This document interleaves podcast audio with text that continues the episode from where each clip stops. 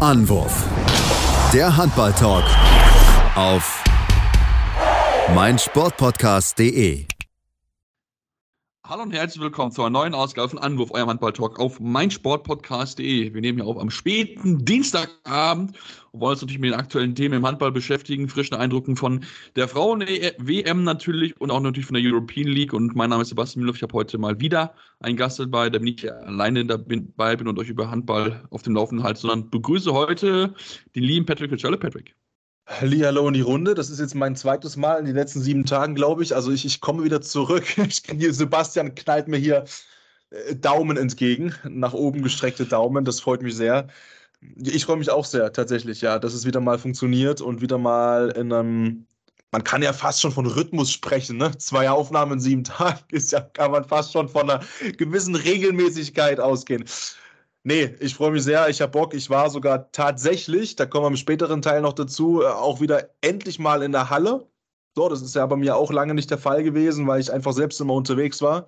Mehr so auf Plätzen mit Rasen, beruflich ähm, oder in anderen Hallen, aber in der Handballhalle war ich lange nicht und ich freue mich sehr, wieder am Start zu sein, auch wenn es inzwischen halb zwölf ist und einem verregneten DFB-Pokalabend äh, und mich Sebastian warten lassen hat. Aber jetzt sind wir da. Ja, es tut mir leid, stand immer mein Haupt, aber leider hat diese Partie nicht mehr hergegeben. Also es war ein getrostloses Rumgegurke in Mönchengladbach, aber das ist ja, das muss man leider ja sagen. Das ist ja schön, weil umso mehr können wir ja über, über, über dieses Spektakel sprechen, was die deutschen Handballerinnen aktuell vom Stapel lassen und, und mit, um, mit umso mehr Freude. Genau, damit müssen wir auch definitiv anfangen. Ähm, ist zwar jetzt schon noch ein Tag her, äh, Montagabend haben die ja gespielt gegen Polen, aber ich finde auch trotzdem, heute Abend kann man immer noch über dieses Spiel reden. Und also ich muss, ich muss sagen, ich war vorher so ein bisschen okay, ich habe das Gefühl, da könnte was gehen, aber nach diesen ersten zwei Spielen, wo die Abwehr nicht so da gewesen ist, war ich ein bisschen gespannt, wie es wird, weil Polen sich auch gut präsentiert hat. Aber dann hat diese Mannschaft eine Defensivleistung hingelegt, die wirklich vom Feinsten gewesen ist. Wirklich. Also, sie hat irgendwie ihre Probleme gehabt in den ersten zwei Spielen mit sieben gegen sechs, aber die haben die Polen sowas von konsequent rausgenommen und haben da eine Leistung gezaubert, Patrick. Das war vielleicht einer der besten Leistungen einer deutschen Frauennationalmannschaft in den letzten Jahren. Also wirklich überragend. Ja, ne, zumal eben, wie du es schon angesprochen hast, das Ganze eben nicht so klar war. Ne? Nach den ersten beiden Spielen, auch gegen die Japanerin, was du nicht gewinnen musst, was du ganz glücklich gewinnst, weil Xenia Smith sagt, jetzt gib mir her das Ding kurz vor Schluss, zwei Sekunden vor Schluss und dann ähm, entsprechend das Ding da einstrahlt oben links äh, mit ihrer individuellen Klasse. Und äh, Iran möchte ich bei allem Respekt mal, mal ausklammern, auch wenn du da 20 Gegentreffer kassiert hast. Wir haben gerade schon oft ein bisschen drüber gesprochen, auch über die Exoten. Ähm, können wir gleich nochmal gern dazu kommen, die eben bei so einer WM immer, immer, mit dabei sind. Und Iran war jetzt um Gottes Willen überhaupt keine, keine Laufkundschaft im Nebenbei-Verfahren. Und deswegen hat man sich schon ein bisschen Gedanken gemacht, weil ja klar war, dass es gegen die Polinnen um den Gruppensieg geht. Und natürlich war es auch im Vornherein ein bisschen klar, ähm, aufgrund eben der Hauptrundensystematik, dass du bestmöglich vier Punkte mitnehmen musst, natürlich, um, um, um diese Viertelfinalchance, um die es immer geht, im, eben für die Olympia-Qualifikation, um die weiter möglich zu machen, etc. pp. Einfach mitnehmen solltest, diese vier Punkte. Und da war eben klar, okay, die Japanerinnen waren schon knapp mit 31-30. Die Polinnen theoretisch stärker einzuschätzen und als die Japanerin. Und du hast es schon angesprochen, nichts zugelassen. Das war ja der absolute Hauptfaktor einfach, dass du in der Deckung so dermaßen aggressiv warst, so dermaßen zugepackt hattest. Äh, du hast Phasen gehabt, wo Polen sechs, sieben Minuten, glaube ich, keinen Treffer erzielt hat. Ähm, und das auch schon, schon relativ früh in der Partie. Ähm, aber nichtsdestotrotz äh, bist du konsequent geblieben. Ne? Und, und ähm, dann hattest du plötzlich einen, einen 6-0-Lauf, äh, führst mit 10 zur Halbzeit, glaube ich, ne? Und Neun waren es, neun waren es, aber ja, nah dran auf jeden Fall. Ja. Aber du hattest zumindest diesen 10 Punkte Abstand, äh, diesen 10 Tore Abstand mit 19 zu 9. Und, und das fand ich so faszinierend. Hast in der zweiten Hälfte einfach weitergemacht. Das ist es. Und das ist halt auch was, was man auch so ein bisschen so auch bis da so ein bisschen schwankend gesehen hatte. Also da gab es dann teilweise so Leistungen, die, Die waren vor allem offensiv, war das jetzt über, über beide Partien vor, war das immer sehr, sehr gut. Also wirklich auch sehr konsequent, sehr sicher gespielt und auch sehr hochprozentig die Chancen genutzt, was man ja auch nicht immer so gesehen hat von einer deutschen Frauennationalmannschaft. Ähm, aber da war es immer mal so ein bisschen so ein paar Wackler in der Abwehr mit drin, wo ich mir denke, okay, gut, das muss jetzt nicht sein. Das waren unnötige Lücken, die einfach mit dabei gewesen sind, wo man sich unnötig schwer getan hat. Aber in dieser Partie war es ja nicht eine Sekunde, wo ich so gedacht hatte, okay, diese Abwehr, diese Partie nicht im Griff.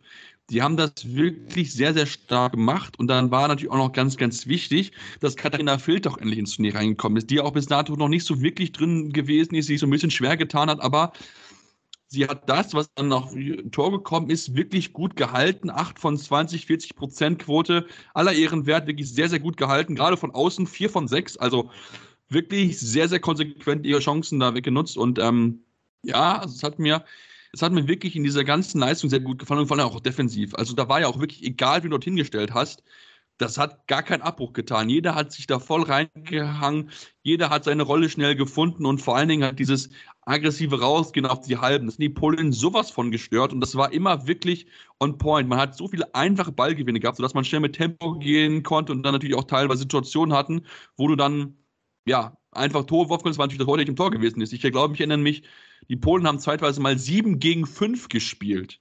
Ich glaube, sie sind mit Unentschieden rausgegangen, wenn nicht sogar mit einem Tor plus, weil sie es nicht hinbekommen haben, mit zwei Mann mehr oder mit zwei Frauen mehr eine Lücke in der deutschen Abwehr zu finden. Und das sagt, glaube ich, alles darüber aus, wie stark die Defensive gewesen ist. Und da ist dann auch egal, dass Emily Bölk von nur eine 2 von 8 Quote hatte, ähm, weil einfach die deutsche Mannschaft so konsequent gewesen ist und es wirklich sehr, sehr stark gespielt hat. Man muss auch dazu sagen, das gehört auch zur Wahrheit mit dazu ähm, und das soll der Sache keinen Abriss tun. Natürlich haben die Polinnen sich auch ergeben, mit allem Respekt formuliert, so ab Mitte zweite Hälfte. Ja. Äh, da hatten sie halt erst zwei Treffer erzielt, also auf die zweite Halbzeit gerechnet und dann war es so ein relatives sich dem hingeben, müssen wir schon sagen. Das gehört zur Wahrheit mit dazu. Das wird dir jetzt in der, in der Hauptrunde nicht passieren, dass Gegnerinnen da so unterwegs sind und sich sagen, okay, komm, jetzt ist komplett Feierabend hier. Ähm, weil klar, die Polinnen sind auch mit, natürlich eine Runde weiter äh, in der Hauptrunde und ähm, das eben mit zwei Punkten, weil Deutschland sich eben diesen, diesen Sieg da absolut mit einer Leistung, du hast es angesprochen, ähm, verdient hat, die, die schon outstanding war und zeigt aber auch, was geht und zeigt eben aber auch, was möglich ist jetzt in dieser Hauptrundengruppe, Sebastian. Wir können ja mal einen Blick drauf werfen, ähm, wer jetzt alles so kommt und ähm, wer in der deutschen Hauptrundengruppe mit ist. Da hast du Dänemark und Rumänien, die Polen, Japan und Serbien eben mit am Start. Äh, Serbien startet mit null Punkten rein, ähm, die Rumänen haben zwei Punkte mitgenommen und Dänemark eben vier Punkte. Und das ist natürlich Stand jetzt auch für mich das Duell um Platz 1 und Platz 2, ähm, weil ich schon sage, dass die Rumäninnen absolut machbar sein sollten. So, auch wenn die auch ebenfalls eine, eine sehr starke Offensive hatten, auch in, in, in, der, in der Gruppenphase, aber hinten sehr anfällig. Ja, definitiv. Also ich meine, muss ja nur das Spiel anschauen heute Abend gegen, äh, gegen Dänemark, wo man sagt, okay, gut, vielleicht können sie da auch rankommen, weil auch Dänemark in den ersten zwei Spielen durchaus auch angenockt war. Also ich glaube, man hat auch so ein bisschen gemerkt, dass sie so ein bisschen diesen Last, dieser, ne, dieses, du bist Gastgeber, du willst möglichst einen Titel holen. Ich glaube, das haben wir schon auch so ein bisschen gespürt. Ähm, auch gerade gegen Serbien haben sie ja wirklich sehr lange, sehr schwer getan, bis sich dann wirklich dann noch Arme absetzen können in der entscheidenden Phase. Ähm, gut, klar, das Spiel gegen äh, Chile müssen wir nicht drüber reden, das war, war ein klares Ding oder so, aber ähm, ne, man war schon noch ein bisschen gespannt, okay, wie können sie sich überhaupt zeigen gegen Rumänien und das war wirklich absolut on point. Also wie gesagt, Dänemark, das wird die Mannschaft sein, die man schlagen muss, definitiv. Ähm, und Rumänien, da bin ich sehr gespannt. Also das ist mit Sicherheit für mich eine Mannschaft, wo ich gesagt habe vor der Partie, okay, die müssen wir in Normalform bezwingen. Haben wir auch schon in den letzten Turnieren gemacht. Letztes Aufeinandertreffen mal Turnier haben wir gewonnen, auch mit Christina Jagu, dem Superstar, der bisher noch nicht so gespielt hat. Ich glaube, fast noch gar keine Einsatzzeiten bekommen hat, weil es auch angeschlagen gewesen ist. Ähm, aber natürlich ja, jetzt mit dem Selbstvertrauen, mit dem Spiel gegen Polen ist für dich Gruppenplatz 2 auf jeden Fall Pflicht. So, muss man einfach sagen, du hast eine überragende Torquote, plus, plus 17 gehst du mit rein, ähm, was natürlich enorm hilfreich einfach ist. Ähm, klar, du kannst nicht ganz an Dänemark rankommen, weil natürlich plus 20 haben, aber ähm, das ist auf jeden Fall ein gutes Polster. Du hast jetzt mit Rumänien einen Gegner, der natürlich der auch so ein bisschen so schon auch mal so wieder so dieses Konzentrationslevel halt hochbehält. Nicht, dass du halt gegen Serbien spielst und denkst, okay, gut, ich sag's mal so, die schlagen wir so ähm, im Vorübergehen mal eben so weg, was natürlich nicht so der Fall ist, aber ne, kann ja schon mal schnell so ein bisschen so reinkommen, okay, hey, so nach dem Spiel gegen Polen, ne, ja, okay, das ist halt jetzt mal eine Partie, wo wir uns ein bisschen runterkommen können, aber nein, du hast das Rumänien-Spiel, womit du dir auch dem Fall eines Sieges schon fast sicher sein kannst, dass du halt einer diesen ersten zwei Plätzen belegen kannst. Und dann hast du halt dann wirklich dann dieses Finale ähm, nächste Woche Montag dann gegen Dänemark, wo es in einem Gruppensieg gehen wird. Und da kannst du dann noch mal ein bisschen, bis dato noch ein bisschen einspielen mit Serbien. Also von daher, das ist eigentlich von der Taktung her und auch vom Aufbau wirklich perfekt für die deutsche Mannschaft, würde ich mal sagen. Ja, also von der Reihenfolge natürlich und ähm, ich sage mal natürlich trotzdem, du hast es schon gesagt, und es ist Pflicht. Ja, weil unabhängig von den Gegnerinnen natürlich auch in dieser Gruppe du ja auch vorher ganz offensiv das Ziel formuliert hast, zu sagen, wo du hin möchtest. Achtelfinale, äh, Quatsch, entschuldige, Viertelfinale mit der Perspektive auf die Chance auf eine Olympia-Qualifikation. Das war das nach außen kommunizierte Ziel und deswegen ist es fast egal gewesen, wer in dieser Hauptrundengruppe mit auftaucht. Ähm, aber du sagst es halt, du hast eben aufgrund der Konstellation die Möglichkeit, diesen Deckel relativ schnell drauf zu machen und dann eventuell auch die Entscheidung für dich zu treffen, ähm, eben dann, ja, taktisch zu schonen, in Anführungszeichen, weil du eben weißt, dann das Serbien-Spiel, ähm, da kannst du theoretisch ein bisschen runterfahren, ähm, weil die Serbinnen, wenn hier alles im normalen Modus läuft, nichts zu tun haben sollten mit dem Weiterkommen. Ähm, und um die Golden Ananas spielen in der Gruppe gegen Japan oder mit Japan zusammen. Mm, ich bin auf die Polinnen ein bisschen gespannt, weil ich mir trotzdem vorstellen kann, dass die auch äußerst angestachelt sein sollten jetzt natürlich, ne? nach, dieser, nach dieser Pleite, weil man muss natürlich dazu sagen, dass es zwar einen Sannetag gab für Deutschland, aber natürlich auch einen Tag zum Vergessen für die Polinnen, wo der Anspruch auch anders formuliert ist und wo auch die, die Qualität eine andere ist. Äh, Im Normalfall alles mit minus 16, wenn mich mein Adam Ries Verständnis nicht gerade verlässt, äh, gegen Deutschland zu verlieren.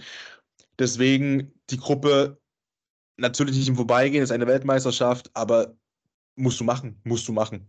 So, und Dänemark wird dann, ja, ich bin vorsichtig optimistisch, dass es lange eng wird, möchte mich aber da noch nicht hinreißen lassen. Aber ich lasse mich wie immer gerne davon überzeugen, dass ich keine Ahnung habe.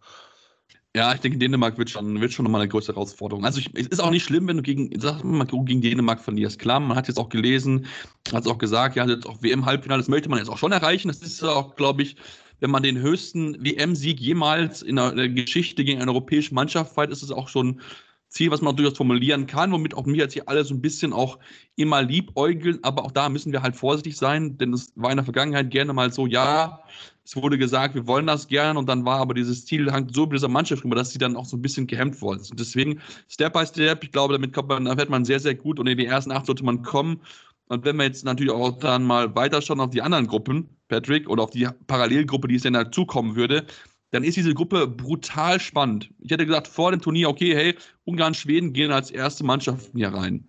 Ja, haha, von wegen. Ungarn verliert überraschend gegen Montenegro mit als sechs Toren. Und damit ist diese Gruppe jetzt so brutal offen. Und was ich auch persönlich ganz schön finde, ist, dass der Senegal mit dabei ist. Zum allerersten Mal haben wir eine Hauptrunde geschafft ähm, größter Erfolg der Vereins- oder der äh, äh Landesgeschichte, ähm, beim zweiten Turnier nach einmal damit reinzukommen, auch weil sie halt gegen Kroatien 22 zu 22 gewonnen haben. Und dadurch, dass auch sich Schweden jetzt nicht so überragend präsentiert hat, ist in dieser Gruppe, glaube ich, viel, viel möglich. Und das ist noch nicht sicher, wer da die ersten zwei Plätze für mich macht. Erstmal möchte ich das äh, lobend erwähnen, wie, wie überragend das ist, wenn man 22, 22 gewinnen kann. Ähm, der ist noch nicht, ja, Sebastian überlegt noch, der ist noch nicht angekommen bei dir, oder? Nee, der ist, der ist schon angekommen bei mir, das habe ich schon verstanden. Ich bin gut hier aufs Köpfchen gut, gefallen. Okay. Wolltest, wolltest, wolltest du nur, nur nicht die Blöße geben, nochmal drauf einzugehen? Ja, okay, alles klar. Äh, Nein, also ich, ich, ich finde es einfach, einfach genial. Sie, sie spielen wirklich befreit auf und vor allen Dingen Sukena Sakna. 22 Tore in drei Spielen, beste Werferin nach der Vorrunde. Ja, ja, ja perfekt. Genau so was brauchst du. Aber, aber hast du, wenn ich sage 22, 22 gewonnen. Ja, das habe ich verstanden. Okay, gut, weil ich dachte mir gerade so mal, will der mich ver. Okay, alles klar. Ja, nee, ist in Ordnung. Nein, nein, nein, ich habe das, schon, ich hab das schon verstanden, worauf du hinaus willst. ich, bin, ich bin auch Deutschlehrersohn, ich bin noch auf, auf Fehlerfuchssuche. Ähm, ja, ich merke das schon. Nein, aber ich, ich finde es allgemein faszinierend, muss ich sagen. Ne? Wir haben Senegal weiter in der Hauptrunde, wir haben den Kamerun weiter in der gleichen Gruppe, wir haben dann noch ähm, Angola mit dabei und ich bin einfach, ich finde es einfach geil. Ich muss wirklich sagen, ich finde es einfach cool. Ähm, also ich brauche jetzt, bin ich auch ganz ehrlich, ne, die, diesen President's Cup, den es ja gibt, haben wir ja auch schon bei, der, bei den Männern letztes Jahr gesprochen, glaube ich, um die Zeit oder im Januar und ob das wirklich nötig ist und ob das wirklich sein muss. Ähm, aber allein diese Mannschaften zu sehen, äh, muss ich sagen, das ist halt das Schöne auch an so einem WM-Turnier, dass du Exoten mit dabei hast. Einige sind in der Hauptrunde mit dabei. Du hast die Afrikanerinnen angesprochen. Ähm, in der Presidents Cup Gruppe 1 hast du halt Paraguay, Island, die Frauen und dann China und die grönländischen Inseln. Wie fantastisch überragend ist das denn bitte, dass die grönländischen Inseln oder die oder Insel, also die, die grönländische sich da sagt, nee, wir machen eine eigene Frauennationalmannschaft. Finde ich, find ich überragend. Ja, mega geil. Wirklich kann man einfach nur, nur sagen. Zweite Olympiateilnahme jemals. 2001 waren sie mal mit dabei, damals 24. von 24 geworden. Mal gucken, ob sie es vielleicht schaffen können, hier so mal einen Sieg zu holen. Natürlich für das Land ein Riesenerfolg auf jeden Fall. Äh, aber natürlich, es macht einfach Spaß, auch die kleinen Nationen. Ich finde auch Iran hat es auch in Deutschland sehr, sehr gut gemacht teilweise. Also es hat auch ganz viel Spaß gemacht zuzuschauen muss ich ganz ehrlich zugeben, auch wenn es am Ende nicht gereicht hat, das war offensiv teilweise echt schön und ähm, Fatimi Merik hat ja auch dann die Spiele, also Play of the Game äh, Award bekommen, was mich schon ein bisschen überrascht hat, aber sie hat wirklich gut gespielt, sie hat sich das verdient gehabt. Klar, die Wurfquote mit 39 Prozent ist jetzt nicht überragend, aber immerhin 14 Tore. Sie ist die, die Go-To-Guy so ein bisschen in, in dem Angriff. Und ähm, ja, also es macht ganz, ganz viel Spaß und ich glaube jetzt, wenn wir auch noch vorausschauen, es werden, glaube ich, noch wirklich ein paar heiße Tage werden und das wird, glaube ich, richtig, richtig spannend, wenn er weiterzieht. Ähm, das wird, boah, durchaus schon durchaus eine oder andere Gruppe sehr interessant werden, wenn dann vielleicht dann nochmal für Überraschung sorgen kann. Dann würde ich jetzt den Frauenteil hier schließen, Patrick. Wir machen eine kurze Pause, kommen gleich zurück gehen zu den Männern rüber in die Bundesliga, European League, aber dazu vielleicht mehr hier bei Anruf am Handball Talk auf meinsportpodcast.de. Schatz, ich bin neu verliebt. Was? Da drüben. Das ist er. Aber das ist ein Auto. Ja, eben. Mit ihm habe ich alles richtig gemacht. Wunschauto einfach kaufen, verkaufen oder leasen. Bei Autoscout24. Alles richtig gemacht.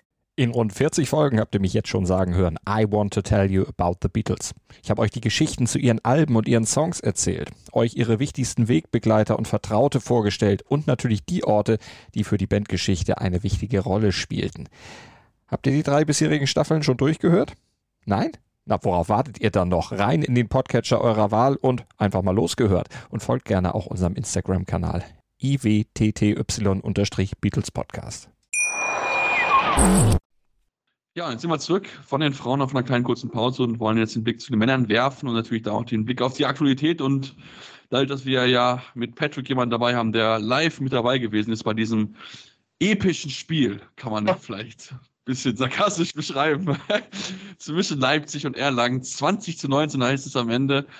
Patrick, ähm, ich habe ja gesehen, du warst mit deinem, deinem Kurs da, der dort äh, mal ein bisschen lernen durfte zu kommentieren. Ja. Das war, glaube ich, auch für die keine einfache Aufgabe, so ein Handballspiel zu kommentieren, weil 2019, das ist schon, schon eine Herausforderung, weil da nicht so viele Tore einfach fallen. Ja, ich muss auch sagen, für die das mir auch leid. Ne? Also äh, nur kurz zur Einordnung: Ich hab, äh, ich bin noch Dozent nebenbei ähm, für das Modul Live-Berichterstattung im Sportjournalismus. Und ich habe die quasi dahingesetzt, weil ich mit dem Verein ja wirklich sehr, sehr gut kann und da sehr, sehr viele Leute kenne, ob das Spieler sind oder den Staff oder das einfach coole, eine coole Zusammenarbeit ist mit dem, mit dem Verein, ähm, weil ich ja seit sechs, sieben Jahren rum, rumrenne. Und dachte mir so, ich setze dich da hin und die dürfen das Spiel kommentieren. Ähm, die erste Halbzeit aus TV-Perspektive, die zweite Halbzeit Hörfunk-Perspektive, um beides mal gemacht zu haben. Und Hörfunk ist sowieso beim Handball oder auch beim Eishockey bei so schnellen Sportarten sehr, sehr undankbar zu kommentieren und äh, beschreibend zu kommentieren. Aber das Spiel, ich saß wirklich da, ich saß neben meinem, neben meinem Kollegen und guten Bekannten von, vom, von MDR aktuell. Und er hat auch gelitten. Und ähm, das war wirklich, es war ein Trauerspiel. Also bei aller, bei aller Liebe, ähm, zumindest für die Studis, auch wenn die natürlich gebrannt haben und mega Bock drauf hatten aber es war ein sehr undankbares Spiel zu kommentieren. Wobei man sagen muss, natürlich hat es, so richtiger Sportjournalistensprech, ne, aber hat natürlich gelebt davon, dass es so, naja, eher, eher düster war, war, und spannend war, um das zu vermeiden. Das, was ich eigentlich nicht sagen wollte, genau. Und natürlich klassisch genauso wieder zwei rote Karten, das gehört dazu, oder drei, keine Ahnung, insgesamt, also wieder, also, wo ich auch sage, also als es nach 15 Minuten zwei rote Karten stand und 5 zu 5 Tore, dachte ich mir schon, boah, Freunde, also, boah, heula die Waldfee. Ähm, Franz Semper kassiert rot in seinem 200. Bundesligaspiel insgesamt. Das ist natürlich ein perfektes Timing, was er sich da ausgesucht hat. Ähm, und auf der Gegenseite habe ich es gerade gar nicht auf dem Schirm, weil der mit Rot runtergegangen ist. Das ich, war ein bisschen. Genau, und ich muss schon sagen, also ich fand, wenn du die erste gibst, dann musst du die zweite auch geben. Klar. Ähm, die erste noch deutlicher für mich, muss ich sagen, weil ich auch finde, also ich habe die Zeitlupe ehrlich nicht mehr genau im Kopf von der ersten. Ähm, von der zweiten sage ich ja, den, den gibst du und das ist auch korrekt und der, der Unterarm landet da im Gesicht. Ich finde, was da auf Erlanger Seite draus gemacht wird bei dem zweiten, das ist mir ein Roller zu viel auf dem Boden. Muss ich ganz klar sagen, das ist eine rote Karte, das kannst du, das kannst du so geben, das ist in Ordnung, das hat Franz nachher auch selbst gesagt und Runa auf der PK genauso, Sigtriksson. Ähm, man muss nicht so viel draus machen. Also, das, das, ist, das ist so ein harter Sport, das sind so harte Brocken, so harte Jungs. Das, das, das müssen wir nicht machen in meiner Welt dann so. So diesen, diesen, Extra-Roller am Boden, aber so geht es eben weiter, sage ich mal, mit relativ fairen Verhältnissen. Ich habe das Gefühl gehabt, manchmal, ähm, um schnell durch mein Spiel, um das Spiel durchzurennen, die Schiedsrichter teilweise ein bisschen äh, komische Linie, die ich nicht ganz immer nachvollziehen konnte, mal mit Entscheidungen, also Pro und Contra auf beiden Seiten, deswegen hat sich ausgeglichen, alles gut. Ähm, wo ich aber dachte, boah, lass das doch laufen. Äh, zwei, drei Offensivaktionen, die von Erlangen zurückgepfiffen werden, wo ich mir nicht ganz sicher war, ob man die pfeifen muss, wo Leipzig einfach auch Glück hat, äh, in meiner Wahrnehmung und andersrum dann auch, wo ich sage, boah, weiß ich nicht, ob man das abpfeifen muss.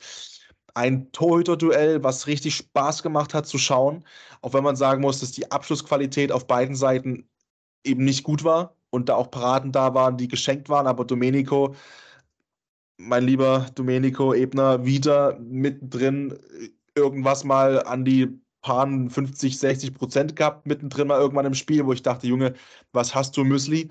Äh, sehr geisteskrank. Ähm, aber auch Obling auf Erlanger Seite, top, top, top, top. Wie gesagt, weil die verteidigenden Reihen auch gut gespielt haben, die Mittelblocks auch gut gespielt haben und die, die Jungs teilweise Würfe nehmen mussten auf beiden Seiten, wo ich sage, boah, weiß nicht, ob du die nehmen solltest. Äh, am Ende hast du bei Domenico 44,1% und bei ähm, Obling 38,7%. Also das war ein richtig brutales Torhüter-Spiel. Am Ende 2019 ähm, fast noch gefailt, weil Marco Mamic dann auf Leipziger Seite, die bekommen den Ball, die Leipziger. Und äh, Marco sagt danach auch der, äh, im, im Gespräch nach dem Spiel, und sagte so, er dachte, es sind noch drei Sekunden zu spielen. Und ich habe original auf der Pressetribüne gesessen, Sebastian, und dachte mir so, ey, wenn jetzt noch drei Sekunden wären, ich würde den Ball einfach hochfackeln.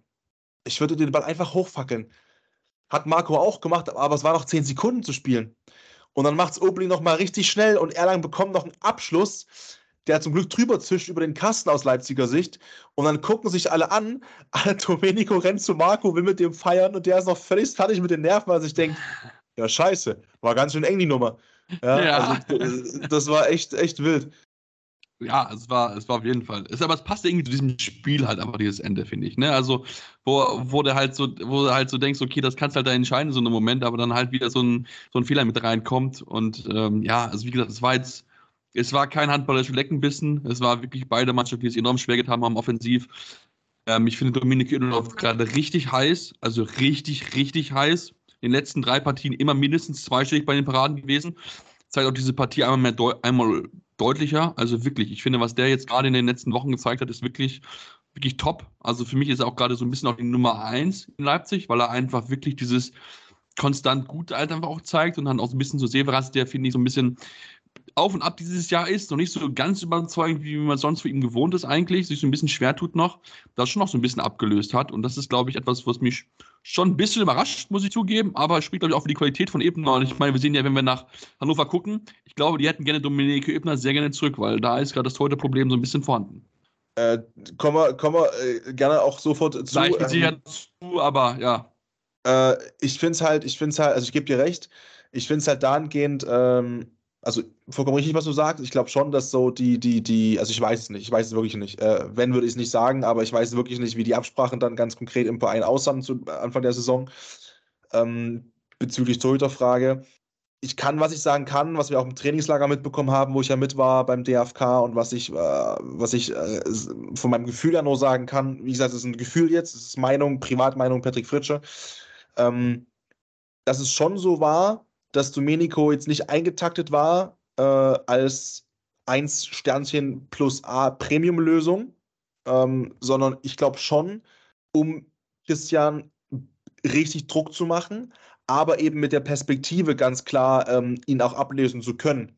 Also was, was Leipzig nicht gemacht hat, äh, was sie letztes Jahr vielleicht auch ein bisschen hatten, war eben eine, eine, klare Nummer eins zu verpflichten und dem anderen automatisch die Rolle zuzuschieben als Konkurrenz äh, und als, als äh, Druck, Druckmittel im Training etc. Ich glaube schon, äh, dass das beide ganz klar auch kommuniziert bekommen haben, hey, das ist hier, das soll einfach ein Top-Duo sein. Und im Endeffekt weiß ich auch, ähm, weil ich mit einigen Leuten aus dem Verein gesprochen habe, ähm, danach und auch davor, dass jetzt, wie es ist, dass das als absolut in Ordnung auch wahrgenommen wird. Weil natürlich ist es blöd, wenn beide nicht performen. Aber jetzt, wenn Christian ein bisschen sich reinarbeiten muss, erst in diese Saison und Domenico dafür jetzt performt, dann ist mein Eindruck von den Leuten, mit denen ich gesprochen habe in Leipzig, aus dem Verein und Umfeld, dass das gekauft wird. So, und ähm, was ich noch einen Satz dazu noch sagen möchte zu dem Spiel, dann ist es, glaube ich, aber auch auserzählt, das Spiel, weil das war wirklich naja, jetzt nichts aus der Feinkostabteilung. Ne? Ähm, André Jonasson hat mir extrem gut gefallen, muss ich echt sagen. Äh, Rückraum Mitte, der jetzt auch natürlich das Vertrauen mehr und mehr bekommt, weil Simon Ernst ja auch äh, gerade nicht, nicht spielen kann und, und Luka Witzke sowieso nicht und deswegen ja auch mehr und mehr Spielzeit bekommt. Ähm, Vertrag verlängert bis 2026 und ich finde völlig zu Recht, was mir bei ihm so e-, extrem gefällt. Ich weiß auch, wie ich im Trainingslager stand und äh, zu meinem Kumpel, der mit war, ähm, gesagt habe: Ey, ein richtiger Zocker. Er ist ein richtiger Zocker. Er ist ein richtiger Zockertyp einfach. Und das zeigt er und das gefällt mir extrem gut. Und er hat so eine gewisse, und ich hoffe, er weiß, dass ich das positiv meine, wenn er das hört, so eine positiv bekloppte Geisteskrankheit, sich da auch mal reinzuschmeißen, einfach blind links in so einen Mittelblock mit dreimal Guardiola gefühlt. So nach dem Motto, ja, ist mir jetzt egal, ich renne da jetzt drauf und wackel, wackel, wackel da so lange, bis ich eine Lücke habe. Und wenn es weh tut, ich renne nicht mal wieder drauf. Der schmeißt sich in alles rein, dem ist alles egal, ob das weh tut, ob das zieht, ob das irgendwo klemmt. Das finde ich bei ihm so geil. Ähm, dass er, dass er manchmal, dass ich mir denke, okay, vielleicht noch ein Abspiel mehr vom, für mein Gefühl, aber er hat so dieses, der geht hin, wo es weh tut. Das ist so typischer Baller und das gefällt mir. Ja, definitiv. Kann ich eigentlich nicht mehr so großartig viel hinzufügen. Nee, ähm, Sebastian, Sebastian ja, such, such, dir bitte, such dir jetzt bitte ein Spiel aus, was, was richtig Freude macht, ja.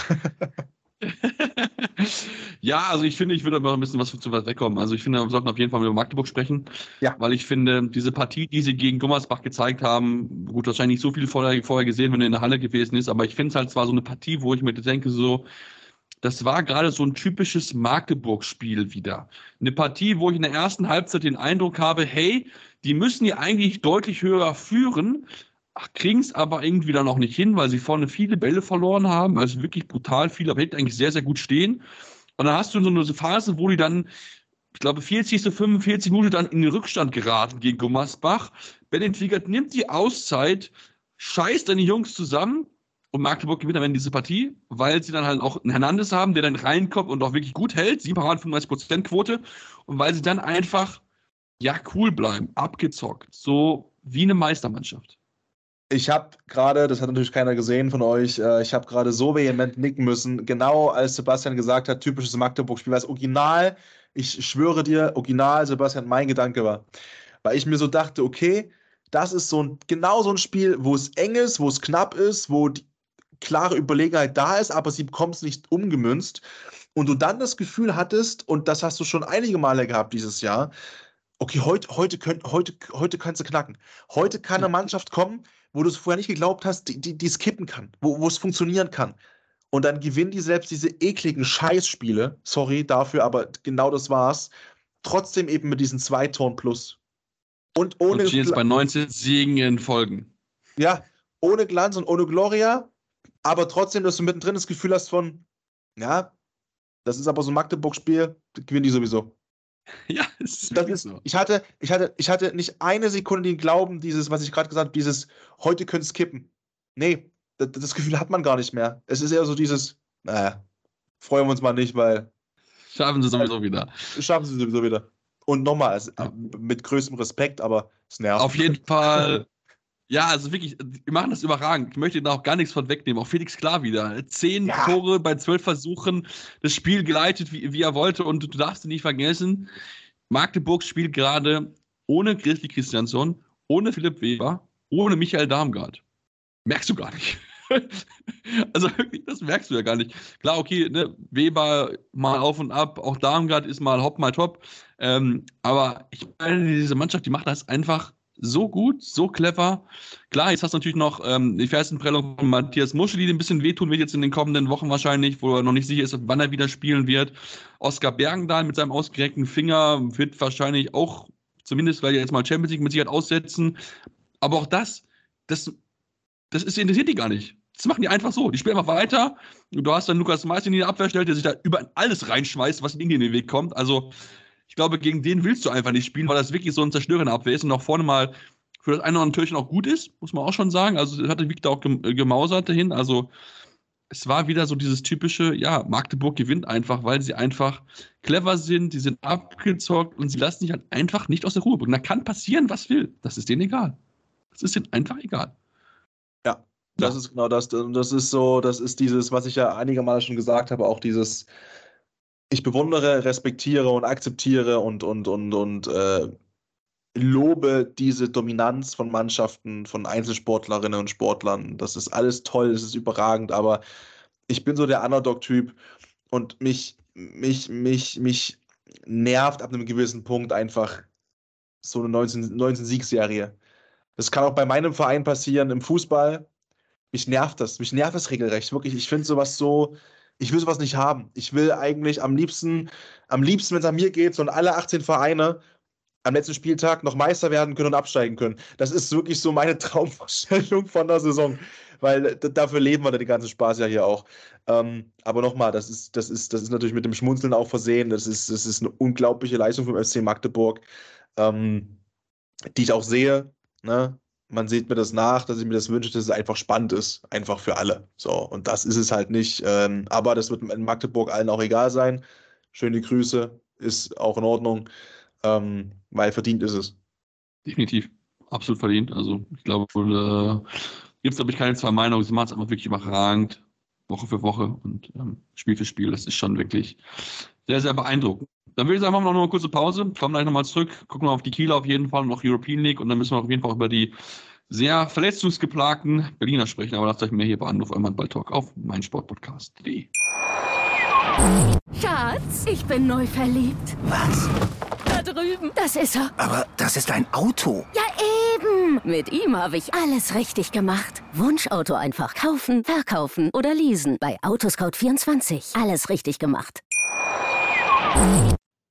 Ja, dann sind wir zurück aus der kurzen Pause und wollen nochmal den Blick werfen, natürlich auch auf die Bundesliga und uns mit dem THW Kiel beschäftigen, äh, der ja immer mal ein bisschen rauf und runter ist, spielt, wie wir es so schön beschreiben wollen. Aber diesmal in der Partie waren sie doch wirklich, ja, sehr souverän, sehr gut gespielt, wirklich clever. Ähm, hatten ja unter der Woche den Sieg gegen Paris mit knapp, sie knapp gewonnen haben. Und jetzt dann in daheim 39, 30 gegen den BHC von vorne bis hinten war das wirklich eine sehr, sehr gute Leistung, haben sich kaum Fehler erlaubt, hatten einen guten Torhüter drin. Also es war eigentlich so dieser perfekte Tag, den man haben wollte am Sonntag. Ja, und äh, weil wirklich auch alles funktioniert hat, muss man dazu sagen. Ne? Also es war jetzt nicht so, Ja. dass die, dass da Spieler dabei waren, die auch, sage ich mal, Volume-Shooter-mäßig da 15 Abschlüsse gehabt haben. Es ist eine extrem große Streuung der Torschützen einfach beim THW in diesem Spiel äh, gewesen. Ähm, der Top-Werfer hat einfach, also es, sind zwei, ähm, mit Sven Erich und Niklas Eckberg, die haben sechs Treffer beide. Ja, da ist keiner dabei, der einen extremen Ausflug nach oben macht. Ähm, Eckberg 6 von 6, 100% Quote stark. Ähm, drei, sieben Meter davon, okay, äh, dahingestellt. Aber dann hast du ähm, Rune Darmke mit 5, Patrick Wienzek mit 5, du hast ähm, Gobindo Martinez, du hast äh, Johansson, du hast einfach eine extrem große Streuung, ähm, ganz viele verschiedene Torschützen ähm, und kein, der so extrem heraussticht. Auf Kieler Seite, bei, bei, beim BRC war es Noah Bayer mit 8 aus 11. Ähm, aber das fand ich halt so beim, beim THW so auffällig. Da hat eben wirklich sehr, sehr viel funktioniert und auch mal ein Thomas Mirk war, der mal nicht brutal spielt, sondern eben nur mal sehr gut mit 32, 33 Prozent, irgendwas dazwischen. Ähm, wenn der mal so einen halbwegs normalen Tag hat, du konntest dich eben darauf verlassen, dass vorne sehr, sehr, sehr viel reinfällt.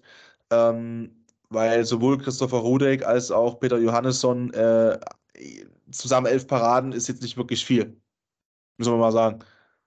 Ja, und zumal auch beide nicht überragende Saison spielen, darf man auch nicht vergessen. Ne? Also ist ja jetzt beide nicht so, dass ich sagen würde, wow, die reißen jetzt alle Bäume aus, aus, aus dem Himmel äh, oder aus, aus dem Boden, so ist richtig.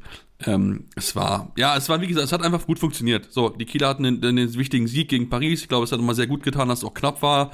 Ähm, das ist auch, auch Mick ganz wichtig, dass er auch so ein bisschen auch ein Gefühl kriegt, weil ich finde auch schon, dass Bella Sen ihn so ein bisschen auch abgelöst hat, weil der einfach überragend spielt. Also gegen Paris 17 Paraden. Also, boah brutal. Also wirklich diese, das war wirklich eine absolute Transferkuh. Ich bin mal gespannt, wann Vincent Gerard irgendwann mal zurückkommt, weil das ist ja auch noch irgendwie so ein Thema. Vielleicht kommt der mal irgendwann im neuen Jahr zurück. Keine Ahnung, wir wissen es nicht. Das ist wohl eine schwierige Verletzung. Ähm, aber bisher läuft das zumindest im Tor jetzt wieder ein bisschen besser. Ähm, und diesmal hat auch die, einfach die äh, Mannschaft genutzt. Der Einzige, den ich getroffen habe, war äh, Magnus Landin. Äh, der hat 0 von 1 gehabt, aber ansonsten hat sich jeder eintragen können. Äh, mal ein bisschen mehr, mal ein bisschen weniger. Aber ja, also wie gesagt, das war, das war in Ordnung. Sie haben es wirklich gut gespielt. Und das war auch, glaube ich, ganz wichtig, jetzt auch mal wieder so ein bisschen ja, auch so einen Gegner zu schlagen, den du auch schlagen musst, wo man gerne auch vielleicht auch mal ein bisschen zuletzt ein bisschen geschwächelt hat, nicht diese Top-Leistung gezeigt hat, ne, Stuttgart beispielsweise vor, vor einer Woche, wo es nicht so gelaufen ist, also von daher war das, glaube ich, einfach für die Kieler ganz wichtig, für die Moral, um einfach da so ein bisschen da mit ein bisschen, ja, bisschen Mut auch in die nächsten Wochen zu gehen, bisschen besseren, besseren Gefühl einfach, denn da stehen auch noch wichtige Partien an. Und da möchte man ja möglichst wieder ein bisschen auch rankommen an die ganz oberen Plätze, ähm, denn sieben Punkte sind man schon hinter Magdeburg. Und ähm, wenn man ganz oben angreifen will, glaube ich, darf man sich nicht mal so viel erlauben, wenn man sieht, wie Magdeburg ihre Spiele gewinnt, deswegen auf jeden Fall sehr, sehr wichtig. Dann würde ich sagen, Patrick, machen wir einmal den Schwenk rüber zur European League. Bevor wir auf die Ergebnisse sprechen, möchte ich mit dir über den Modus sprechen, weil das ist mir jetzt wieder heute mal so vor, Augen, vor Augen geführt worden ist dass wir zwei Gruppenphasen haben. Also einmal die Vorrunde und einmal die Hauptrunde. Die Punkte nimmst du mit, also gehen den Gruppenzweiten in die, in die Hauptrunde. Ähm, ja, ich bin ja kein Fan von solchen doppelten, ähm, doppelten Gruppenphasen. Wie sieht es denn bei dir aus? Kannst du mir was Positives zu diesem Modus sagen oder findest du auch, dass es dringend abgeschafft werden gehörte eigentlich? Boah, ich muss hier ganz ehrlich sagen, dass ich auch kein Freund davon bin. Also, das ist einfach für mich ich kann den Charme mitnehmen bei einer EM und bei einer WM. Dann, dann macht das von mir aus so, dann, ne, dass da auch e, einfach neue Konstellationen entstehen können aus äh, eben, eben der Tatsache heraus, dass man nur gegen äh, Mannschaften Punkte mitnimmt, die man besiegt hat aus der Gruppenphase, die auch weiterkommen und so. Das, das, das, das, das, das hat Charme. Aber ich finde, das ist so, das wird einfach einem internationalen Geschäft nicht gerecht in meiner Wahrnehmung. Also das ist halt, im Endeffekt wirst du vielleicht für eine, für eine trotzdem starke Leistung nicht bestraft, aber auch nicht belohnt in der nächsten Runde, weil es halt keine nächste Runde gibt, sondern weil es eben eine Hauptrundengruppe ist. Wenn du zum Beispiel dich noch irgendwie weiter wirkst durch zwei spektakuläre Spiele hinten raus ähm, oder du durch, durch ein spektakuläres Spiel hinten raus äh, und dich dann noch weiter qualifizierst äh, du, für die Hauptrunde, ähm, aber dort, weil du zum Beispiel gegen deinen Kontrahenten so dermaßen reingeschissen hast, äh, dass du da nichts mitgebracht hast, mit einer extrem großen äh, Tordifferenz dann startest und in der anderen Gruppe zum Beispiel Mannschaften weiterkommen, wo du gar nichts kannst, wo du im Vorfeld noch gar nicht die Möglichkeit hattest, quasi gegen anzuspielen und gegen anzukämpfen, äh, dann schon im Prinzip geschunden wirst und den Nachteil hast, dass du da schon mit so einem Minuspolster reingehst, weil die Gruppenkonstellation eben vielleicht für die anderen Mannschaften in der anderen Gruppe wesentlich besser ist. Das ist für mich so ein bisschen, das ist so wie Relegation light. Ich weiß, was du meinst. Also bin ich, bin ich komplett bei dir. Ich kann, ich kann da auch nicht wirklich was abgewinnen, zumal ich auch nicht sehe, dass das jetzt brutal spannend durchgewogen ist. Also wenn ich mir jetzt mal angucke, die Gruppen, wer weitergekommen ist, der ist jetzt nicht Überraschendes mit dabei. Ja, okay, gut, vielleicht dann wirklich spannend war es natürlich in der Gruppe C, wo dann wirklich drei Teams auch noch im letzten Spiel darum gekämpft haben und so, aber ansonsten war das großteilig schon vorher entschieden. Mein Gott, was, was, was willst du dann da mehr machen? Also das muss man jetzt nicht großartig verkünsteln. Da machst du dann einfach ein Sechzehntelfinale, wenn du es möchtest, mit acht Gruppen unbedingt und dann ist es doch so. Mein Gott. Und dann machst du vielleicht ja nicht nur Hin- und Rückspiel, was natürlich im Hin- und Rückspiel ein bisschen schwieriger ist, eine Mannschaft zu besiegen, sondern machst einfach nur ein Hinspiel. So, kann man auch überlegen. Aber ich finde halt diese eine Gruppenphase wie die andere Gruppenphase in dem europäischen Geschäft, wo ich sowieso finde, dass die ERF im europäischen Geschäft viel Raum nach oben hat. Champions League für mich beispielsweise. Also ich finde, man braucht nicht so eine lange Gruppenphase, aber gut. Ähm, ja, ich glaube, wir können uns eh nicht drüber aufreden. Die EF wird sowieso machen, was sie, was sie für richtig halten und was sie denken, was richtig ist. Ich finde es nicht gut, aber gut. Lass uns gleich mal aufs Sportliche zu sprechen kommen, ähm, denn wir müssen schon drüber reden, denn ähm, dieses Format hat zwei deutschen Teams schon ein bisschen wehgetan. Ähm, da müssen wir auf jeden Fall über, ja, ähm, jetzt wollte ich es gerade sagen, über eine Mannschaft sprechen, die das nämlich nicht hinbekommen hat, beides mitzunehmen. Und zwar unter anderem natürlich die Rhein Löwen. Da haben wir letztes Spiel verloren gehabt, knapp mit, oder nicht knapp, aber schon, schon verloren auf jeden Fall beim HPC Nord. 25 zu 32 haben sie das Rückspiel verloren und gehen somit äh, mit 2 zu 2 Punkten in die Hauptrunde Gruppe, ähm, was natürlich ein bisschen blöd ist, weil man auch den direkten Duell verloren hat. Das heißt, man hat ein bisschen schlechteres Torverhältnis, mit dem man reingeht und so ein bisschen was gut machen muss. Und ich finde auch, da hat man wieder so gesehen, dass diese Mannschaft so ein bisschen so mal hopp, mal top ist. Die Tore haben es ganz okay gemacht, finde ich. Zehn, zehn Paraden, klar, mit Halmgrins noch nicht ganz mithalten können auf der anderen Seite, aber ähm, ich finde halt, die, die, die Löwen sind bei mir gerade so ein bisschen so, es ist halt zu schwankend einfach in ihrer Leistung. Sie sind nicht so mehr so stark wie, äh, wie noch zu Anfang der Hinsetzeit in dem ersten, keine Ahnung, was war das, erste Halbsaison und ein bisschen darüber hinaus auf jeden Fall. Ja, es ist, äh, ja, ja, also. Das ist nicht böse also ich meine, nein, gucke, nein, nein, nein, nein. Fünf von, was, was ich mir aufgeschrieben hatte, äh, deswegen hast du es halt vor, vorweggegriffen auch, ne? Genau, es sind diese Schwankungen einfach. Du hast Spiele nach wie vor, unglaublich viel Spaß machen, äh, weil natürlich auch die Qualität in der Mannschaft ja eigentlich nahezu dieselbe ist wie letztes Jahr. Da hat sich jetzt in, in meiner Welt nicht allzu viel verändert. Du hast ein unglaublich starkes Torhüter-Duo slash Trio eigentlich, wenn du ehrlich bist, mit einer absoluten Luxussituation, die es so eigentlich nicht wirklich mehr noch gibt irgendwo im deutschen Top-Handball. Ähm, und du hast den eventuell bald oder bald ein bisschen später besten Rückraumspieler der Welt mit dem Potenzial dazu, der es auch immer wieder zeigt ähm, und noch der unglaublich jung ist und, und, und das, das Potenzial auch hat, aber der jetzt eben vielleicht auch diese nächsten Schritte langsam gehen muss, noch mehr Verantwortung an sich zu binden und noch mehr eben auch Spiele rumreißen zu können, die vielleicht mannschaftlich gesehen erstmal nicht so wirklich gut funktionieren, die nicht so äh, dominant sind und eben da auch jetzt eben für Juri Knorr, die, die, die, äh, und das wird er auch selbst wissen und das wird er auch selbst wollen, jetzt eben die, die Aufgabe sein wird, eben dann diesen nächsten Schritt dahingehend auch zu machen, solche Spiele auch alleine zu biegen ähm, oder eben solche Schwankungen auszugleichen und das regelmäßiger von seinem Team. Ähm, wobei ich ganz klar sage, es ist natürlich nicht seine alleinige Aufgabe, äh, da jetzt äh, dafür zu sorgen, dass, dass du so ein Spiel noch drehst, weil wie gesagt, minus sieben, äh, du hast Heilkamson angesprochen, 15 Paraden von ihm, äh, war halt auch einfach, einfach schwer im, Land, im Land der Blaskapelle. Natürlich, also definitiv, das war alles, alles einfach und wir dürfen auch nicht vergessen, natürlich, ne, bei den Löwen haben die auch gerade viele Verletzungssorgen. Ne? Eine Hand nicht mit dabei ist beispielsweise, aber auch natürlich darüber hinaus gibt es einige Spieler, die nicht mit dabei sind. Ne? Also Uwe Gensheimer, der ja immer nicht wieder äh, fit ist, der, der nicht einsatzbereit war. Also da haben die schon noch ein bisschen, bisschen auch Sorgen auf, äh, im Rückraum und auch im allgemeinen Team, wo man dann noch schauen muss, okay, gut, ne, wie kann man das halt auffangen? Das ist natürlich nicht ganz so einfach. Ähm, aber wie gesagt, also wenn ich das Spiel sehe, jetzt gegen Hamburg und das heute, das waren halt schon wieder zwei verschiedene Gesichter, die man gezeigt hat. Und das ist halt natürlich dann auch ein bisschen schade und dann ist man auch nicht mit so ganz glücklich, weil, wie gesagt, es geht halt mit zwei und zwei halt in die Hauptrunde halt rein. Und man muss halt jetzt gucken, dass du das halt möglichst wieder aufholst, weil du ja nicht unbedingt in diese, ich sag mal so, in diese, diese, diese Playoff-Runde ja eigentlich rein möchtest, ne? Weil das ist ja etwas, was man, das alle immer gerne vermeiden wollen, haben gar keinen Bock zu, dann möchtest du direkt, direkt fürs Viertelfinale qualifizieren, dann kannst du, bist du nämlich schon mal durch, kannst du mir nochmal zwei Spiele sparen. Ähm, deswegen ist das, glaube ich, wäre es für sie sehr wichtig gewesen, wenn man mal gucken, Gruppe B, wenn dann dazukommt, das ist dann, ja, schon nicht mal so ohne Hannover und äh, Gonik Schabre. Also von daher, ähm, ja, wird das natürlich auch, auch, auch sehr spannend. Natürlich auch sollte sich von natürlich möglichst beide weiterkommen. Glaube ich zumindest auch, dass sie es schaffen werden, zumindest in die Playoff-Runde, denn ich denke schon, dass äh, Gornik Sharpsburg noch schon drunter, drunter ist von dem Niveau her unter den beiden Mannschaften. Ähm, aber auch da hat man gesehen, jetzt, äh, jetzt, äh, jetzt ähm, heute am Dienstagabend, dass sie auch durchaus gut spielen können. Ne? Hatten sie durchaus Rande die Niederlage, die Hannoveraner 19 zu 14 haben sie geführt zur Halbzeit. Am Ende verlieren sie zwar noch, weil Hannover in der zweiten Halbzeit 10 Tore zulässt, obwohl die Torhüterleistung das eigentlich gar nicht so widerspiegelt. Aber das ist halt, glaube ich, auch das, was Hannover so ein bisschen gerade auch auszeichnet. Sie müssen halt immer es schaffen, diese Torhüterleistung, die zurzeit nicht in dem Sinne da ist, auszugleichen. Das kriegen sie mal gut hin, mal nicht so gut hin. Und das fängt dann damit, steht aus so Feld aus so ein bisschen diese, diese Ergebnisse, finde ich. Also zumindest mein Eindruck. Ja, du hast ja vorhin schon angesprochen, ne, dass man natürlich mit, mit Domenico Ebner einen, einen sehr starken Keeper, der gerade auch immer weiter an der Formschraube dreht, natürlich auch abgegeben hat.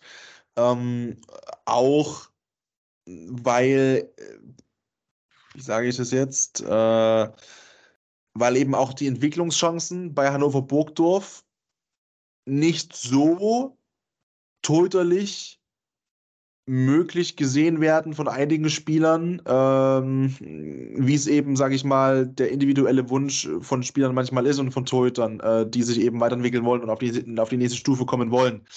Und es ist schon so, dass das Torhüterproblem von Hannover Burgdorf jetzt nicht erst was ist, was dieses Jahr jetzt auftaucht, sondern was auch so eine, so eine gewisse Grundsatzfrage in dem Verein ist und was auch zumindest ähm, Diskussionsthema ist auch mit den Torhütern, auch mit eventuell Neuzugängen, auch mit, ähm, mit, mit, mit eben mit, mit, mit Kollegen aus der HBL auf der Position, dass es eben schon auch ein, ein Anführungszeichen Problemfeld ist, weil es da eben manchmal auch unterschiedliche Meinungen gibt bezüglich äh, Torwartspiel, bezüglich Grundidee und bezüglich eben der Weiterentwicklung von, von Spielern, um das mal ganz, ganz grob vorsichtig zu formulieren.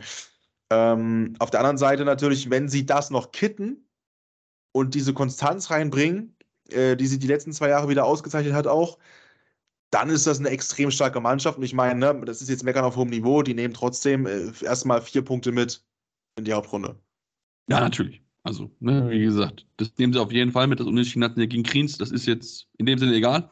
Also, das ist wirklich jetzt nur noch Makulatur, weil, wie gesagt, Kriens ist nicht weiter. Sehr schade natürlich, ne, weil wir uns erinnern, Kriens, dort hat äh, Andi Schmidt gespielt, sein letztes European League Spiel, europäisches Spiel, das er jetzt dieses Jahr hatte, ähm, hat er nochmal, ja, mal ein bisschen natürlich was abklingen lassen, hat er schon noch gegen Nova gezeigt gehabt, wo er wirklich nochmal richtig, richtig abgerissen hatte. Jetzt waren es fünf von acht. Also von daher hat er nochmal so mal das letzte Mal ein bisschen was zeigen dürfen, bevor er dann ja in, in, bei der EM in Deutschland im Januar dann als Nationaltrainer an der Seite der, der Schweizer stehen wird und dann hier in der, in der Arena in Düsseldorf dort an der Seite nie stehen wird. Bin mal sehr gespannt, wie das funktioniert. Lass uns aber vielleicht noch zum Abschluss kurz auf jeden Fall über die Füchse zu sprechen zu kommen, ähm, die ja auch klar gewonnen haben, das letzte Spiel 34, 23, müssen wir nicht drüber reden, aber was jetzt gerade so ein bisschen bei den Füchsen das Thema ist, ist Verletzungssorgen. Mattes Langhoff jetzt auch noch verletzt. Ähm, und ich meine, sie haben dieses Spiel gewonnen, ja, musste mal auf der Zunge gehen zu lassen, obwohl die eigentlich also wirklich von der ersten Mannschaft eigentlich kaum einer mit dabei. Also, wenn ich mir den Kader durchlese, ist es halt Nils Lichtlein, Koppeljahr, Tolbring, Haku West, äh, Taigum und Kiriev. Ansonsten ist da nur Jugendspieler, Spieler aus der zweiten Mannschaft und sie gewinnen halt trotzdem. Das ist brutal, wenn du das überlegst. Ja, das ist eine, eine Qualität in der Breite, die Jetzt darf man bei allem Respekt natürlich auch den, den Gegner mit, mit ähm, oh Gott, ich versuche es einfach mit äh, Ishidac Ljubuski nicht höher hängen, als er ist. Ne? Der ist bisher sieglos äh, ne? aus Bosnien ähm, in der Gruppenphase. Und äh, eventuell hätte er sowieso geschont, Jaron Sievert, einfach weil der Gruppensieg feststand, das Weiterkommen stand schon fest. Ähm, aber ja, das ist, das ist einfach eine Entwicklung, die, die fantastisch ist weil äh, unabhängig davon, wie, wie, wie, wie großartig das für die Jungs ist, äh, da waren ja auch viele dabei, die ihre ersten Einsätze feiern durften, allgemein für die Profis. Ähm, mit William Reichert zum Beispiel, äh, der anfangen durfte mit 17 Jahren direkt äh, von Beginn an, äh, der eigentlich A-Jugend spielt oder halt bei der zweiten äh, und dort eben da unterwegs ist. Und das ist schon auch ein schönes Versprechen einfach an die Zukunft, dass eben auch diese, diese Grundidee und die die Füchse haben, mal wirklich wieder eine Rolle zu spielen, anzugreifen ganz oben, mal diesen großen Wurf endlich zu schaffen, dass es eben auch substanziell eine Aufgabe ist, die sie sich die nächsten Jahre vielleicht noch vornehmen und stellen können, einfach weil das, was nachkommt, Stand jetzt natürlich, plus Neuzugänge von außerhalb, von extern, da einfach vielversprechend sind. Und äh, nochmal, es war sicherlich einer der schwächsten Vertreter in der European League, aber es ist trotzdem auch kein Karnevalsverein. Also wir sprechen trotzdem von europäischem Geschäft. Und das ist einfach eine, eine Sache, die, die mega, mega gut war. Und man muss dazu aber auch sagen, dass eben Kireev wieder am Tor stand bei den Füchsen und 16 Paraden hatte. Deswegen wirkt es auch nochmal so knapp. Ähm, wenn du einen Torhüter hast, der keinen Sahnetag hat, dann wird es auch nochmal enger. Ähm, das kommt eben noch on top mit oben drauf, dass er da halt wirklich 16 Paraden hat, einen 7 Meter wegnimmt und ähm, Grundmann auch noch zwei. Ähm, da hast du schon mal 18 Paraden, äh, was schon mal ein Brett ist. Natürlich, definitiv. Aber wie gesagt, das ist halt trotzdem auch die Jungs müssen dann auch nur umnutzen, ne? Das ist auch nicht da. Ist ne? Ein anderer Torhüter muss sich ein bisschen anders umstellen. Da auch natürlich noch eine andere Mentalität ja reinkommt, ne? Also noch gerade die Mannschaften, ähm, da auch aus, ähm, ja, aus, aus dem Bereich, aus dem ehemaligen Jugoslawien-Bereich, ist ja schon auch Mannschaften, die dadurch bekannt sind, da harter zuzupacken, auch wirklich mit Körperlichkeit zu arbeiten. Und das ist natürlich etwas, wenn du das jetzt nicht so gewohnt bist, ist das natürlich schon noch eine, schon eine riesengroße Voraus, äh, schon eine riesengroße Herausforderung. Und da möchte ich auf jeden Fall mal eine wirkliche Wurfquote gesehen, die ich noch so selten gesehen habe. Diano Scheschko, 3 von 14. das ist wirklich, ja, sehr, sehr schwach. Aber ich habe es gerade nämlich noch gesehen, weil ich die Statistik offen habe, das wollte ich auf jeden Fall erwähnt haben. Das ist schon, ja, der Mann hatte keinen guten Tag. Ich glaube, das kann man ganz gut zusammenfassen. Aber er hat immer weitergeworfen. Das ist so, äh, es gibt so Leute. Ja, gut, das ist immer mich, eine mich erinnert das an dieses eine Spiel, ich weiß nicht mehr gegen wen, wo er mir richtig leid tat, äh, Franz Semper bei Leipzig, wo er, glaube ich, einen aus elf oder zwei aus elf hatte, wo ich auf der Pressetribüne saß, irgendwann mir gedacht habe, du bist ein cooler Typ, aber bitte hör heute auf zu werfen, versuch's nicht zu erzwingen. Das macht das macht's für Selbstvertrauen nicht besser. Das macht's für Selbstvertrauen nicht besser. Ich kann voll verstehen, dass man das erzwingen will. Ich bin auch so ein Brechstang-Typ, ja. Aber das sind schon Quoten, wo man irgendwann sagt, da musst du eben auch aufpassen, dass du dir mental nichts kaputt machst, so. Wenn du es so verkrampft versuchst, ja. Ja, definitiv. Aber gut. Wie gesagt, die Mannschaft ist erstmal ausgeschieden. Mal gucken, ob wir sie im kommenden Jahr dann wiedersehen in der European League. Schauen wir mal. Wäre natürlich für die Mannschaft natürlich sehr schön, was natürlich auch für sie, klar, mega Geschichten sind, mal bei den Füchsen Berlin zu spielen, eine Mannschaft, die ja auch zu den europäischen Top-Teams holen und dann zumindest eine Halbzeit lang mitzuhalten, auch wenn es nur in Anführungszeichen die B11 gewesen ist. Aber trotzdem äh, haben sie sehr gut gemacht, haben gut mitgehalten und ähm, ja, am Ende, wie gesagt, gewinnen die Berliner ziehen ebenso äh, verlustpunktfrei ein, äh, während die, die Flensburger, die nochmal richtig gewonnen haben, auch ja mit 2 zu 2 in die Hauptrunde einziehen, weil sie das Spiel letzte Woche in Kadett Schaffhausen knapp verloren haben. Also es wird mit Sicherheit dann nochmal wird natürlich auch spannend werden in der Hauptrunde. Ich bin mal sehr gespannt. Also die Flensburger bekommt dann mit Berebock Silkeborg und Woscho Dina zu tun in der Hauptrunde und die Berliner müssen dann gegen Constanta und gegen Sporting Lissabon ran. Und dann schauen wir mal, wie es dann dort weitergehen wird. Das wird aber erst danach der Winterpause der Fall sein. Also von daher haben die dann jetzt erstmal ein bisschen Ruhe. Er können sich ein bisschen entspannen, mal ein bisschen runter, runterfahren, weniger Spiele haben und dann geht es dann wieder nach der Winterpause hoch. Aber wie gesagt, da stehen noch einige Spiele an, bis es dann soweit ist erstmal Bundesliga, DRB-Pokal und deswegen sollte unser Podcast weiterhin folgen, denn wir drehen natürlich weiter fleißig drüber und natürlich auch über die Frauen-WM, die wir natürlich weiterhin fleißig begleiten. Ich habe es gesagt, 7. Dezember äh, ist es soweit, also von daher schon mal ganz dick im Kalender einmarkieren. Das Spiel 18 Uhr gegen Rumänien, ganz fett markieren. Die Kollegen von Sportdeutscher TV übertragen das live mit äh, ja, Tobias Schiem und Ingner Großmann, die zwei, die das wieder machen werden. dann schauen wir mal, was die deutschen Damen dann dort abreißen werden. Wir werden darüber reden hier bei uns im Podcast. Könnt uns folgen bei den Podcatcher eurer Wahl oder bei Social Media. Auf Facebook, Twitter, Instagram findet ihr uns mit dem Handel Anwurf dort jeweils. Und äh, ja, hören wir uns dann spätestens in den nächsten Tagen wieder hier bei Anwurf am Handball Talk auf meinsportpodcast.de. Anwurf. Der Handball-Talk auf meinsportpodcast.de. Schatz, ich bin neu verliebt. Was? Da drüben. Das ist er. Aber das ist ein Auto. Ja, eben. Mit ihm habe ich alles richtig gemacht. Wunschauto einfach kaufen, verkaufen oder leasen. Bei Autoscout24. Alles richtig gemacht. Wie baut man eine harmonische Beziehung zu seinem Hund auf? Puh, gar nicht so leicht. Und deshalb frage ich nach, wie es anderen Hundeeltern gelingt, beziehungsweise wie die daran arbeiten. Bei Iswas Dog reden wir dann drüber. Alle 14 Tage neu mit mir, Malte Asmus und unserer Expertin für eine harmonische Mensch-Hund-Beziehung, Melanie Lippisch. Iswas Dog mit Malte Asmus. Überall, wo es Podcasts gibt.